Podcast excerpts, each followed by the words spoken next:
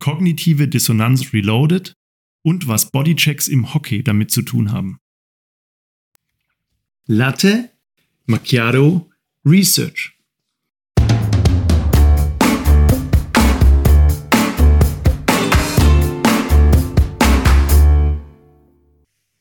In unserem Podcast bekommt ihr die aktuellsten und vor allem die spannendsten Forschungsprojekte, insbesondere aus den Wirtschaftswissenschaften und der Psychologie. Und das Beste daran, das Ganze in der Zeit, in der ihr frühstücken und einen Latte Macchiato trinken könnt. Tudum. Tudum. Hallo zusammen. Sind wir live? Nein. Wir doch. sind live. Wer ist denn zusammen? Wir sind, wir sind doch nur zu zweit hier. Ja, die Hörer da draußen. also, denk einmal nach. Ich habe wenig in die Vorbereitung investiert dieses Mal. Mhm. Das ehrt dich. das freut mich auch extrem. Ähm, ich habe ein Paper. Ich, hab, ich verfolge den Ansatz Support Local. Und zwar habe ich was Deutsches. Mhm. Von der LMU in München. Und zwar die Autoren, der eine heißt Thorsten Grosjean. Klingt aber nicht deutsch. Klingt nicht deutsch, ist, ist es vielleicht auch nicht, aber der ist halt, hat halt an der LMU war der da. Dann der Pascal Kober und der Das ist ein deutscher Name. Und, und der Leon Zucchini. Geil. Der ist ein super Nachname, finde ich. Das ist ein genialer Nachname. Ähm, und der Thorsten und der Pascal sind wohl von eben der LMU habe auch mal ein bisschen gegoogelt, wo es die heute machen. Den Pascal konnte ich nicht mehr finden. Ähm, im, Inter im, im Internet. Ist verschwunden im Internet. Das Internet hat ihn verloren, okay. ja. Aber der Thorsten Grosjean, wenn, richtig, wenn ich es richtig ausspreche, der ist jetzt an der Bocconi, also der ist jetzt Prof in Italien an der Bocconi. Also das ist ja eine sehr gute Uni genau. in Mailand. Und der Leon Zucchini, der war, auf dem Paper steht, der war, als sie das geschrieben haben, bei Factworks. Das ist wohl irgendeine Market Research Company. Und heute habe ich gesehen, ist er Founder von Curiosity. Das ist wohl eine App, um irgendwie Content Discovery in deinem Laptop zu machen. Also quasi eine globale Suchfunktion über alle deine Apps, Ordner, alles, also so schnelles mhm. Auffinden mhm. von Zeug. Okay. Ja. Und wieso sagst du das alles jetzt? Einfach um den Podcast in die Länge zu ziehen. Nee, und die, die, die, die, die, die uns dieses Paper geschrieben haben und uns das ermöglichen, dass wir das reviewen können, hier zu, zu wertschätzen. Zu ja, das finde ich gut. So, und jetzt geht's aber los. Also das Ding heißt Ah, ist äh, publiziert übrigens im Academy of Management Journal, also auch Finest Quality. Good ist Research. aber auch schon ein bisschen älter. Ich weiß jetzt gar nicht genau wann, aber die Daten sind von 2011 und 12, also das wird jetzt auch nicht, ist schon ein paar, paar Jahre her. Aber. Der Titel äh, heißt Coming Back to Edmonton. Edmonton, muss das einmal sagen? Das ist eine Stadt wohl. Ähm, und der zweite Teil vom Titel heißt Competing with Former Employees and Colleagues. Mhm. Also übersetzt in den Wettbewerb treten mit früheren, mit früheren, ah, sorry, äh, former employers and colleagues, also in den Wettbewerb treten mit früheren Arbeitgebern und Kollegen. Das ist der Titel. Mhm. Also geht es irgendwie um Gründungen und dann, nee, dann wird es ja mit Kollegen nicht. Ja, gibt wenig her, der Titel irgendwie. Vor allem ja. dieses Edmonton. Ja. Edmonton Aber ich ne? sag's dir, das Edmonton, die haben den Titel, und ich finde das gut, die haben den Titel irgendwie abgeleitet von einem, von einem Interview von, einem groß, von einer großen Sportsgröße und zwar von Wayne Gretzky. Ah, ganz groß, größter Hockeystar aller Zeiten. Aller Zeiten, aller genau. Zeiten. Und der Wayne Gretzky ist wohl gewechselt in seiner Karriere, mehrfach vermutlich, aber auf jeden Fall einmal ist er von den Edmonton irgendwas. Irgendwas ja, Edmonton. Hockeymannschaft halt in Kanada wahrscheinlich. Oh, ne? Ja, genau, zu den LA Kings. In LA gibt es eine Hockeymannschaft, eine erfolgreiche. Aber. Das ist recht warm. ja, wurscht, auf jeden Fall hat er vor dem Spiel oder nach dem Spiel oder irgendwas gesagt. Ähm, coming back to, I hated coming back to Edmonton. Also es hat ihm nicht gefallen, zu seinem alten, zu seiner alten Wirkungsstätte zurückzukehren. Weil er ein Spiel in seinem neuen Verein gegen den alten gespielt hat. Genau. Ah, okay. Genau. So, das heißt, um was es da geht, ist Jobwechsel. Mhm. Geht darum, du wechselst von dem alten Arbeitgeber zu einem neuen, weil der neue dich irgendwie anlockt. Der sagt, ah, mhm. komm doch zu uns, kriegst mehr das oder mehr das oder hast mehr Verantwortung oder whatever oder halt einfach einen neuen Job. Ja, oder willst du einfach eine Änderung? Ja. Ja, und die Frage ist, was macht das jetzt mit dir als Mensch, wenn du gegen deine alten Weggefährten und deine alten Unternehmen, wo du davor gearbeitet hast, antreten muss. Okay, und antreten heißt, dass du direkten Kontakt mit denen hast oder dass es halt einfach, weil du von Mercedes zu BMW gewechselt hast und das ja Wettbewerber, Konkurrenten sind, ähm, du jetzt einen anderen OEM pushst. Ja, das ist jetzt, das ist ein Beispiel. Du wechselst von Mercedes zu BMW, okay. genau. Oder du wechselst von ähm, Rohrreinigungsbetrieb A zu Rohrreinigungsbetrieb B. Ja, aber ähm, also nicht so, dass du dann, also es geht nicht darum, dass du direkt an Kontakt mit dem alten, mit den alten Kollegen und mit denen im Clinch bist, also weil du vom Verkäufer zum Einkäufer bist und dann mit denen Verhandlungen führst, sondern es ist einfach, dass du um Kunden, um ähnliche oder die gleichen Kunden ähm, kämpfst in deinem neuen Job, so ungefähr. Das, ist was, das kannst du in der Diskussion nochmal rausholen, weil das ist eine gute Frage. Ähm, ich glaube, es geht erstmal generell um den Kontext, dass du halt von dem alten zu dem neuen wechselst und wie du dich dann verhältst in dieser neuen Wettbewerbssituation. Okay, ja, aber steigen wir vielleicht mal ein, Steig oder dann wird klarer. Also, was die sagen ist, Unternehmen wechseln, also suchen sich häufig Mitarbeitende aus, unter, aus anderen Unternehmen, die in derselben Branche sind, also in Konkurrenzsituationen. Warum? Die wollen denen ihre Skills, die wollen denen ihr Netzwerk absaugen. Manchmal wollen sie auch in bestimmte Komitees oder Lobbyismus äh, Themen reinkommen und saugen halt jemand ab von einem von einer anderen Organisation, weil ja. sie glauben, das, das hilft mir oder sie wollen an ähm, neue Practices. Denkmuster, also ja. zum Beispiel, keine Ahnung, BMW stellt jetzt jemand von Tesla ein, weil der diesen, diesen Supercast gemacht hat, also das ganz, den ganzen Rohbau aus, mit einer Presse aus einem Aluteil zu pressen, mhm. sagt BMW, oh, das wollen wir auch, stellen wir den ein, der soll es uns erklären. Ähm, Zugang zu Technologien und so weiter. So, das ist erstmal der normale Kontext und es passiert jeden Tag. Jeden Tag wechseln Leute von Pflege, Pflegefirma A zu Pflegefirma B, von Krankenhaus A zu Krankenhaus ja, B, von ja. und so weiter. Das zweite ist, ähm, die zweite, das zweite Denk, ähm, relevante Denkansatz äh, ist, da, da ist immer eine Art von Wettbewerbssituation implizit oder explizit dahinter. Das heißt, ich stärke mich, weil ich jemand anders Humankapital abziehe, also weil der halt, der hat einen wichtigen Mitarbeitenden weniger und ich habe einen wichtigen mehr.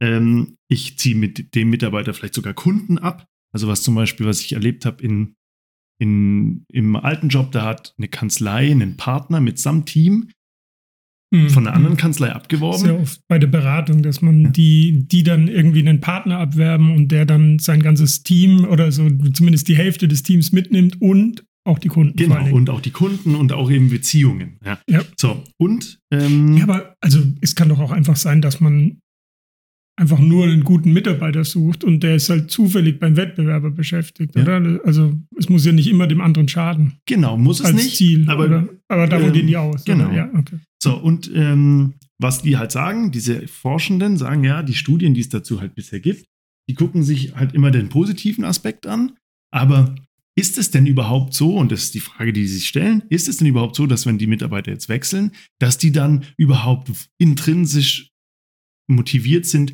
ihrem alten Arbeitgeber und ihren alten Kolleginnen und Kollegen zu schaden. Weil wenn die mit denen in den Wettbewerb treten, müssen die denen ja quasi auch mhm. Kunden abgraben, Umsätze abgraben und so weiter. Mhm. Und die sagen, das hat halt keiner angeschaut, also gucken die sich's an. Mhm. Das ist eigentlich erstmal der Ansatz. Die Frage, was passiert, wenn jemand wechselt von A nach B? A und B sind in einer Konkurrenzsituation. Wie verhält sich jetzt der Mitarbeiter in der neuen Firma mhm. gegenüber seinen alten Kollegen ja. und mhm. Firmen.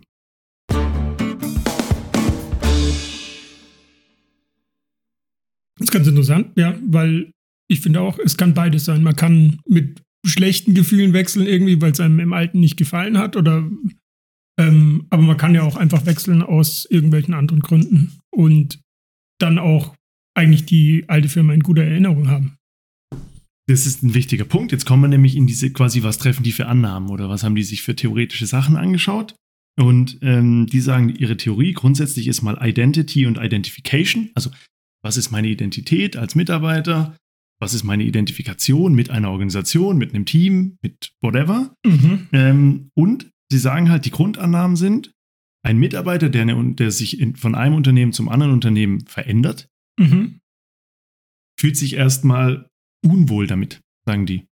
Also häufig ist es so, die fühlen sich erstmal unwohl. Die lassen was zurück, die fangen was Neues an, die haben das Gefühl, sie ist vielleicht ein Loyalitätsbruch gegenüber dem alten Arbeitgeber. mit wem identifizieren sie sich jetzt? Mit dem Neuen oder mit dem Alten oder mit beiden? Mhm. Ja, klar. Ja. Genau.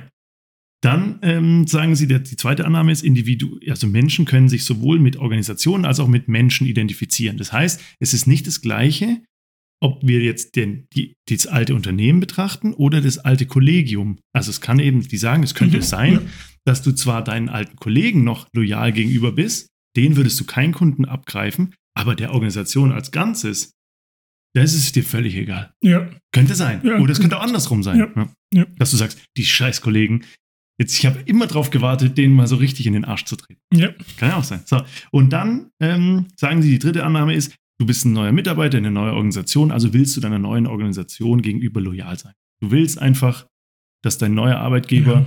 das Gefühl hat, du bist loyal, du tust alles für die Leistung, für die Performance, für den Wettbewerb, für alles, was, wofür die dich halt eingestellt Ja. Willst dich erstmal beweisen. Ja. Genau. Und deswegen die Frage, was passiert denn jetzt wirklich, wenn die wechseln? Also aus diesen, welche dieser drei Annahmen wahr wird, meinst du? Oder diese drei Annahmen sind das Fundament? ist erstmal ein Fundament, um ja. zu erklären, was passiert denn eigentlich bei so einem Wechsel in dem Menschen wirklich. Wie verhält er sich gegenüber seinen alten Kollegen und seiner alten Organisation? Und jetzt kommt, gehen wir eine Stufe tiefer und kommen auch zu so Hypothesen. Okay, also das waren noch nicht die Hypothesen, sondern Nee, das war das äh, theoretische Fundament und dass da was mit, mit dem Menschen passiert. Und Ja. jetzt ist die Frage, was genau ist, und jetzt gehen wir in die Hypothese. Okay. Genau. Und jetzt sagen die, basierend auf diesem Identity, Identification und eben frühere Kollegen und frühere Organisationen, das ist sozusagen eine, eine Unterteilungslogik. Du hast eine Identität, du hast eine Mhm. Identifikation mit einer Firma, mit einer neuen Firma, mit einer alten Firma, mit neuen Kollegen, mit alten Kollegen. Mhm. Ähm, und dann sagen sie, okay, es gibt eine Collective Identity und eine Relational Identity. Collective Identity Mhm. heißt Mit Ähm, der Organisation? mit der Organisation, genau, und Relational mit, Mit einem einzelnen Kollegen. Mensch. Ja. Oder Mensch Mit zu Mensch und Kollegen, dann. ja. Ja. Und Ja, auf, auf dein Handy zu Da schauen. ruft jemand an, was soll ich machen? mach's aus. Ja. Ähm, und jetzt sagen sie, es gibt zwei konkrete Konflikte und jetzt, wird's, jetzt geht es ans Eingemachte.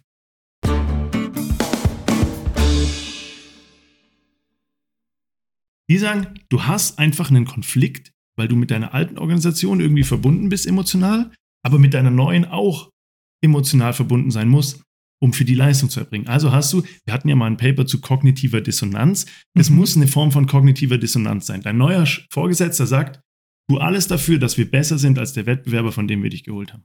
Mhm. Alles. Und du sagst, ja, mache ich. Und dann denkst du, okay, aber die mag ich doch. Ja, aber du denk oder du denkst, ich mag die nicht. Oder du denkst, ich hasse die, ich, will da, Ja. ich wollte da Ja. schon immer weg. Kann auch sein. Aber die, so. Das heißt, die sagen erstmal, da ist ein Konflikt. Und was die jetzt glauben ist, die Annahme, da basiert dann auch die Hypothese drauf, ein Coping-Mechanismus des Menschen dann in, diesem, in dieser Mhm. Dissonanz ist, ich de-identifiziere mich mit der früheren Organisation. Es geht gar nicht anders. Ich muss mich für einen Weg entscheiden. Also mache ich meine Identifikation mit der alten Firma kaputt in meinem Kopf und mache die Identifikation mit meiner neuen Firma stärker. Okay, wo ich ja so halbwegs mitgehe, weil ähm, ich möchte mich ja in der neuen Firma auf jeden Fall beweisen. Will ja auch die Probezeit bestehen, so ungefähr. Will, will denen zeigen, dass ich gut bin. Und dann muss ich ja wegen dieser kognitiven Dissonanz das auflösen, aber selbst die guten Gefühle zu alten und muss ähm, die irgendwie über Bord werfen und irgendwie sagen, okay, die jetzt die neue ist, ist die geilste Firma der Welt und die Genau. alte nicht. Das, das sagen die. Jetzt könnte man natürlich auch was anderes sagen. Ich habe letztens ein Konzept gehört von jemand, innere Unabhängigkeit. Fand ich auch spannend. Der sagt, mach dich einfach unabhängig von allem, was da draußen passiert.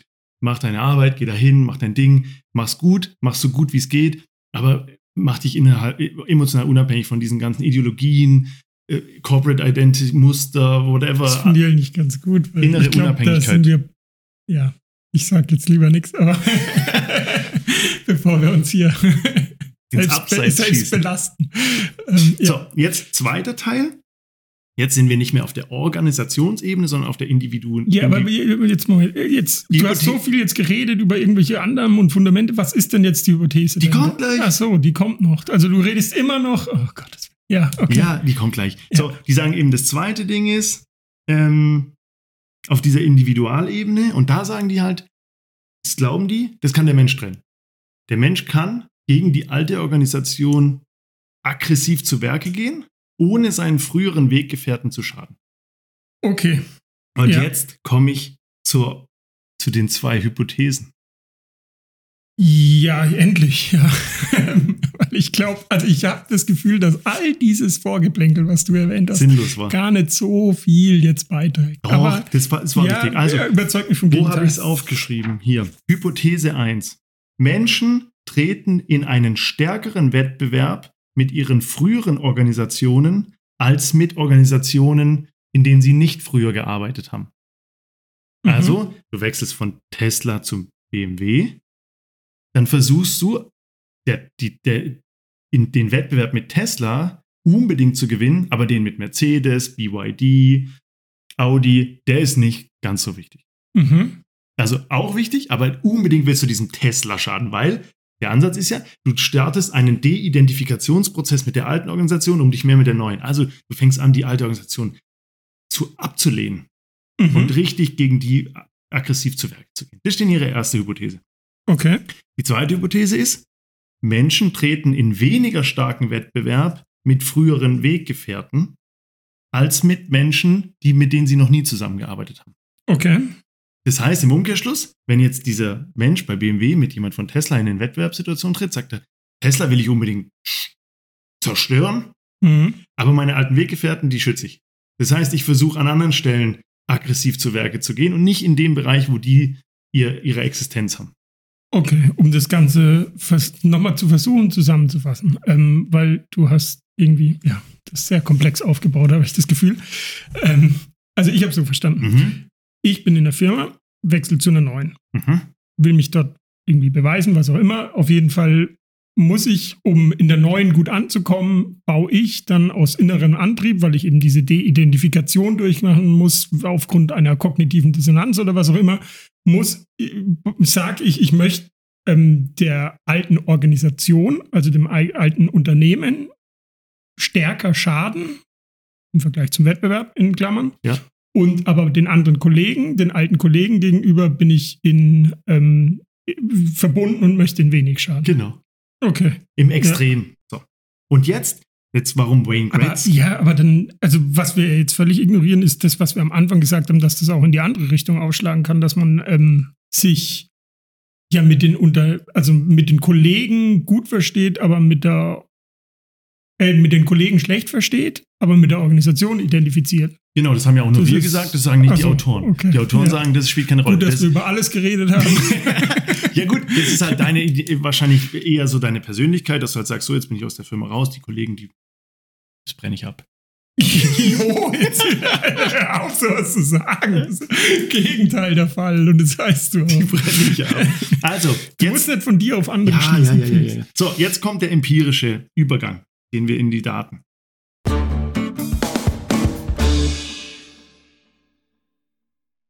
Endlich, ja.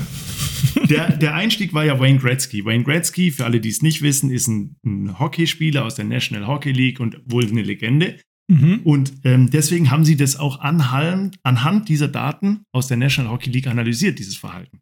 Das heißt, sie haben gesagt, die National Hockey League, die hat 30 Teams. 30 Teams spielen 82 Spiele in der Saison, also richtig krass. Mhm. 82 Spiele. Dann nach diesen 82 Spielen gibt es die 16 besten Teams, die kommen dann in eine Knockout-Phase und die spielen um den Stanley Cup. Mhm. Das, das Ding. Ja? ja. Und was jetzt passiert ist, warum haben die die National Hockey League genommen? Weil in der National Hockey League wechseln Menschen ganz häufig ihre Teams.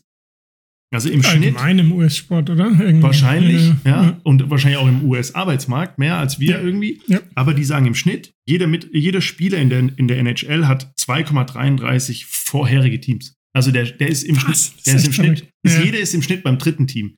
Was ist noch gut an der NHL? Die haben ein sehr, sehr gutes Tracking. Du weißt ganz genau, welcher Spieler war wann, bei welchem Club, für wie lang, hat wie viele Spiele gegen wann, wen gespielt. Auch sowas beim US-Sport, dass die ähm, Statistiken lieben. Ja. Äh, die nehmen alles, jedes Detail bis ins Letzte auch auf. Auch im Äh, Kommt ja Baseball. jetzt auch ins Deutsche rein, Ja. aber ähm, die haben damit angefangen. Der Baseball hat, glaube ich, damit angefangen. Da gab's doch, gibt's doch sogar diesen Film mit Brad Pitt von diesem Trainer, Moneyball. der. Heißt das so? Ja. ja. Kann sein. Moneyball.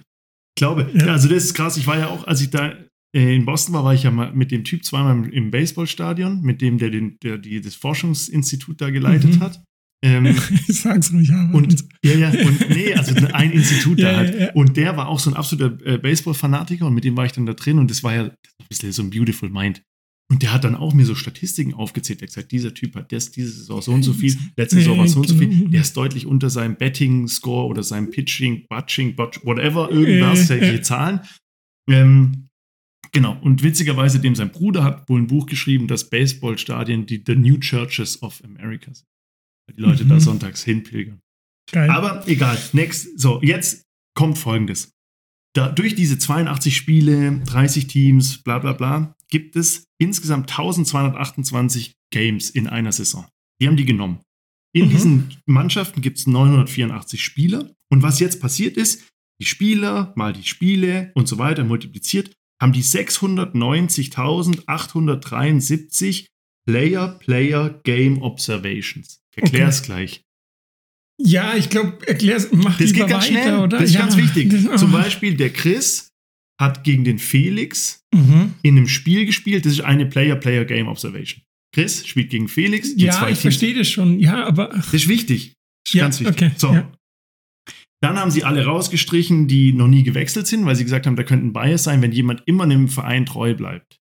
Dann hat es vielleicht, ist das irgendwie ein besonderer Mensch. Also die alle rausschmissen. Sie ja, gut, das macht doch auch gar keinen Sinn, die Untersuchung, weil du doch untersuchst den Wechsel gerade. Genau, aber wenn du, kannst du, wenn du mit wem willst du es denn vergleichen? Ja, aber das ist ja dann trotzdem eine relevante Gruppe, weil die könnten ja trotzdem, du weißt ja noch gar nicht, was die untersuchen. Also du könntest sie als Kontrollgruppe. Genau, ja. zum Beispiel. Und was die jetzt untersuchen ist, sie haben jetzt ihren Datensatz von Menschen, die ein paar Mal gewechselt sind, die gegeneinander antreten. Und jetzt untersuchen sie folgendes: Es gibt zwei Variablen. Die wichtigste ist die, die Number of Checks. Bodychecks. Das Wichtigste im Eishockey mhm. ist, ineinander mit vollem mhm. Speed reinzuheizen. Mhm. Ja. ja. die prügeln sich auch ja. Ja. Und, und, das ist quasi das, was sie jetzt sagen. Ein Spieler Felix spielt in einem Spiel gegen den Spieler Chris.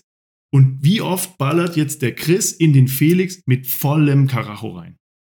Und die sagen jetzt, Checks ist deswegen geil, weil das ist eine ganz wichtige Komponente vom Spiel. Es korreliert hoch mit anderen wichtigen Maßen wie Sprints, Scoring, Player, ähm, Powerplays, dann ist es eine individuelle Komponente, die kannst du beobachten. Ein Spieler heizt in den anderen Spieler rein. Ja, aber ja, okay. Und das dritte Wichtige ist, es ist, in, es ist Individual Effort. Also ein Spieler kann selbst entscheiden, in wen er reinballert. Das ist nicht Team Effort, das ist nicht, du ja. entscheidest als Chris, ich will jetzt dieses Spiel ich heiz so oft wie ich kann in diesen Felix. Aber jetzt genau nochmal zum Verständnis, weil es bringt ja, Bodychecks bringen ja wahrscheinlich auch irgendwie im, im, Spielfluss dir einen Vorteil und deiner Mannschaft. Das heißt, es hat ja wahrscheinlich auch einen Sinn, ein Bodycheck. Es ja. ist ja nicht pure Gewalt wahrscheinlich nee, ähm, in manchen auch, Fällen. Aber auch, es bringt aber, auch was, genau. Genau, und das heißt, nur wenn mehr als durchschnittlich ich dich Body wegcheck, dann würde ich dir schaden wollen, so ein bisschen. Das genau. ist dann die Idee. Okay. Ja, genau, das und wie, wie, viel du halt Energie reinsetzt in diese Konflikt-Konkurrenzsituation.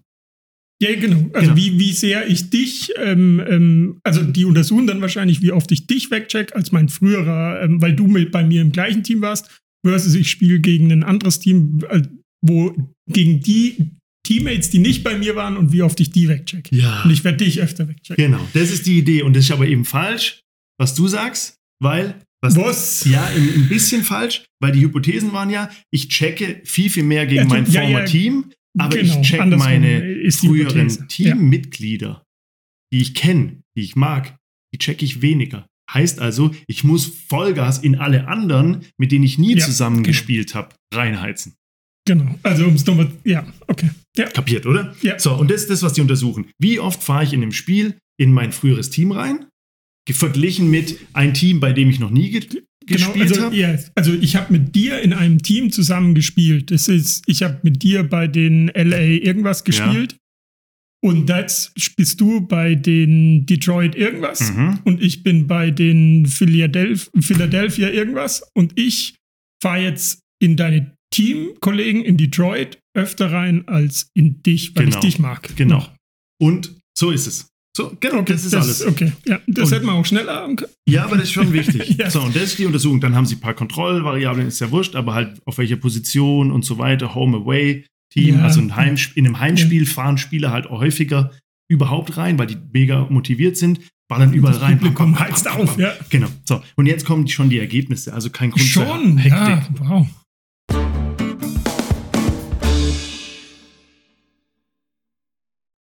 Darf ich? ja, sehr gerne sogar. Hypothese 1, wiederholen wir nochmal. Du, äh, du erhöhst die Häufigkeit der Bodychecks gegen dein altes Team. weil du ja dich de Altes Team, aber nicht Teammates. Genau, Alt, weil du dich ja. de-identifiziert hast mit Ja. dem alten Team. Und das Ergebnis ist 10,8% mehr Bodychecks. Du ballerst Das ist schon ordentlich, 10,8% ne? Häufiger in die alten Team, also Ja, in das ist alte Team rein. Mehr, ja. Bum, Krass. bum, bum, bum. ja, geile Soundeffekt. Und danke. Und ähm, der Effekt zur Relation ist genauso groß ungefähr wie der Heimspieleffekt. Das heißt, in meinem, vor meiner Heimkulisse zu sein, wo ich komplett angeheizt werde von Leuten, die alkoholisiert schreien, Becher werfen, gegen die Wände prügeln, Mhm. das pusht mich genauso hart wie gegen mein früheres Team anzutreten. Krass. Ja. Und ja, es ist 10% doppelt so viel, groß wie der ähm, Same Division Effekt. Und zwar ist es so, in dieser NHL gibt es fünf Divisions, North, South, whatever. Mhm. Und wenn du in der gleichen bist, bist du normalerweise höher motiviert, weil ihr kämpft Mhm. um die Plätze für die Playoffs. Mhm. Und der ist nur halb so groß wie dieser Trade gegen mein früheres. So, Mhm. das war Hypothese 1. Hypothese 2 ist, ich treffe auf ein früheres Teammitglied, Mhm. das ich kenne. Genau. Ja. 10, 11,8% weniger Bodychecks. Ah, krass. Genau das gleiche in die andere Richtung. Ja. Heißt cool. aber auch, wenn ich jetzt auf ein Team treffe, in dem ich schon mal gespielt habe, und da ist immer noch ein früheres Teammitglied, Mhm. dann muss ich um den rumfahren, um in irgendeinen anderen wegzuballern, weil ich will ja die häufig 10%, 10,8% häufiger Ja, weg. ja. Das heißt, ich muss genau überlegen, in wen heize ich jetzt rein, in wen nicht, wen nehme ich den Schläger bis auf Kinnhöhe und zack. Schon wieder geile Ja, Soundeffekte. macht es Ja. immer. So, und das, ähm, jetzt gibt es noch ein paar, so zwei, drei Nebendinger und dann sind wir fertig. Ähm, je länger ich bei diesem früheren Team war, desto höher ist der jeweilige Effekt. Also je länger ich mit jemandem zusammengespielt habe, desto weniger gern checke ich den weg. Je länger ich bei meinem früheren Team war, bei meinem alten, desto mehr habe ich Lust, den Mhm. richtig in die Mhm. zu hauen. Und dann, der, ähm, genau, aber der andere Effekt, je länger die Zeit dazwischen ist, also je länger das schon her ist, Mhm. dann sinkt das Ganze. Also wenn ich vor 18 Jahren bei dem Team war, dann ist es nicht mehr ganz so emotional aufgeladen, wie wenn es erst vor einem Jahr oder vor. Mhm. Aber mit einer Ausnahme, gegen mein allererstes Team, wo ich das erste Mal NHL-Player war, Mhm. da habe ich die absolut höchste Motivation, denen so richtig zu zeigen, wo der Hammer hängt. Krass. Okay. Und das war's. Jetzt können wir in die Diskussion tief einsteigen. Ja, vielen Dank.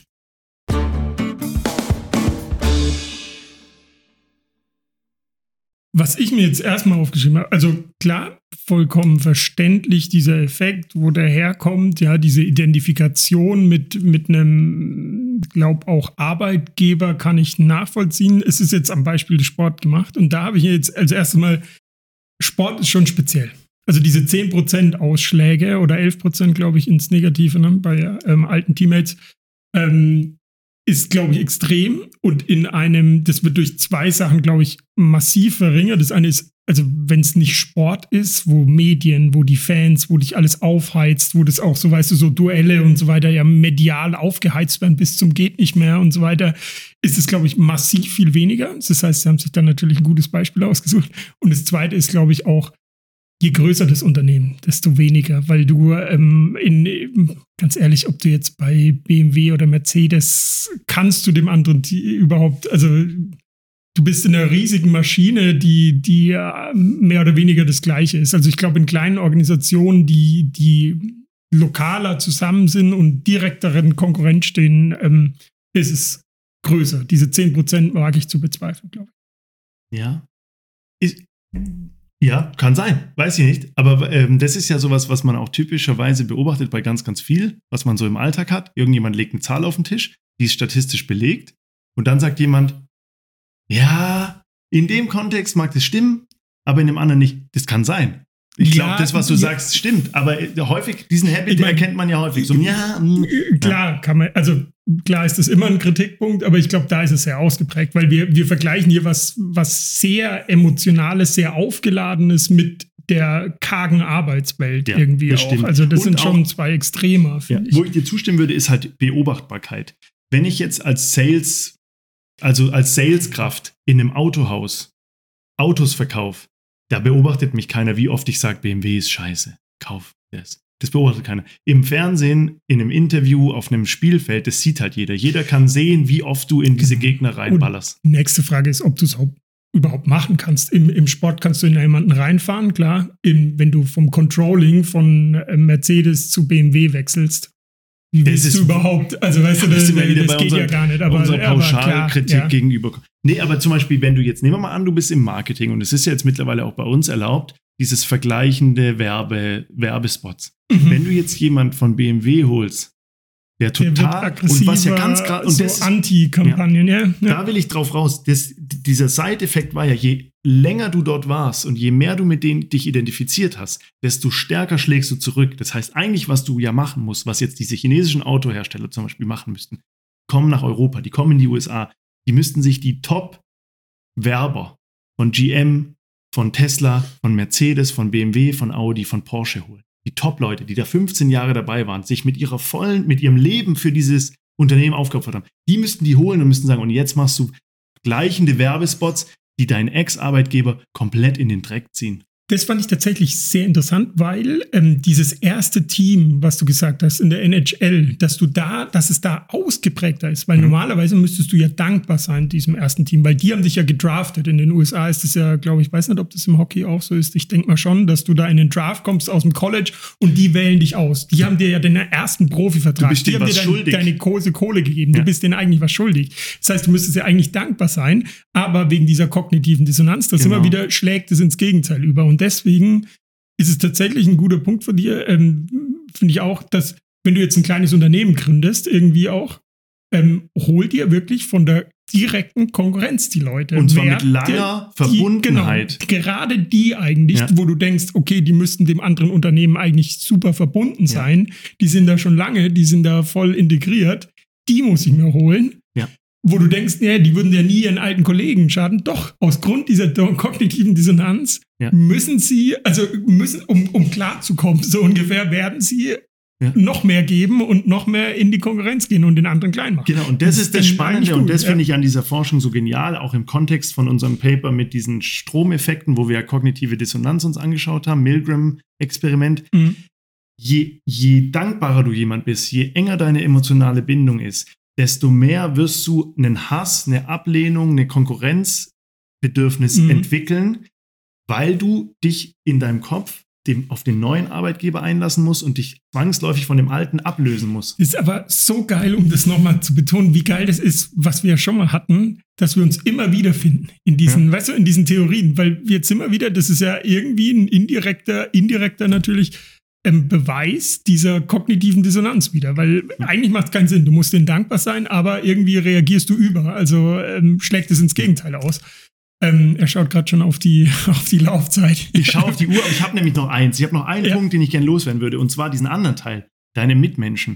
Und ich glaube, das ist auch was, was einfach, und gar nicht jetzt so sehr in der Wettbewerbssituation, sondern ganz allgemein. Wir haben ja ganz oft in, in den täglichen Situationen, wo wir sind, reden wir über Dritte, weil wir mit jemandem ein Geschäft machen wollen, weil wir mit jemandem ein Projekt starten wollen, weil wir mit jemand über ein Thema sprechen wollen, weil wir von jemandem eine Entscheidung brauchen.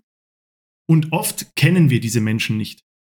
Das heißt, Mhm. wir versuchen dann über irgendjemand an den ran oder an die ranzukommen, dann dem was eine Entscheidungsvorlage vorzulegen, der entscheidet so oder so.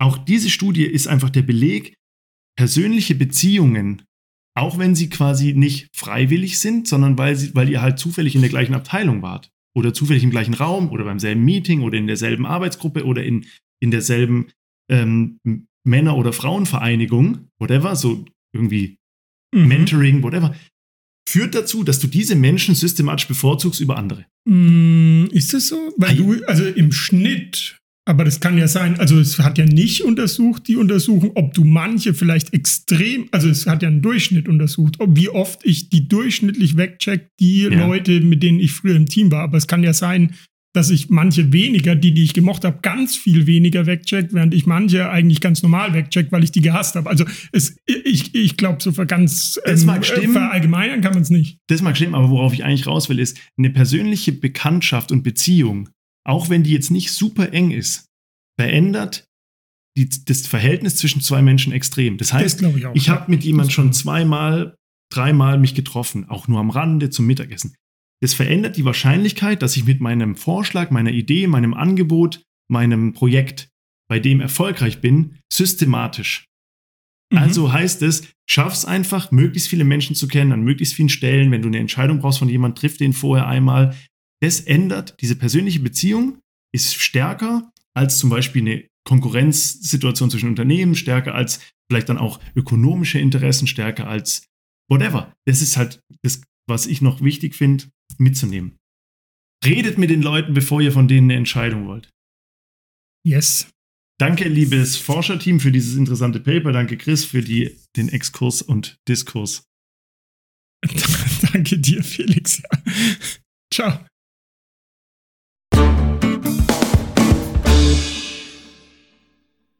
So, das war's jetzt mit Lade Macchiato Research. Wir hoffen, euch hat's gefallen und ihr habt ein neues, interessantes Gesprächsthema für das nächste Date mit euren Freunden oder im Beruf. Übrigens, unsere Intro-Musik ist von musicfox.com.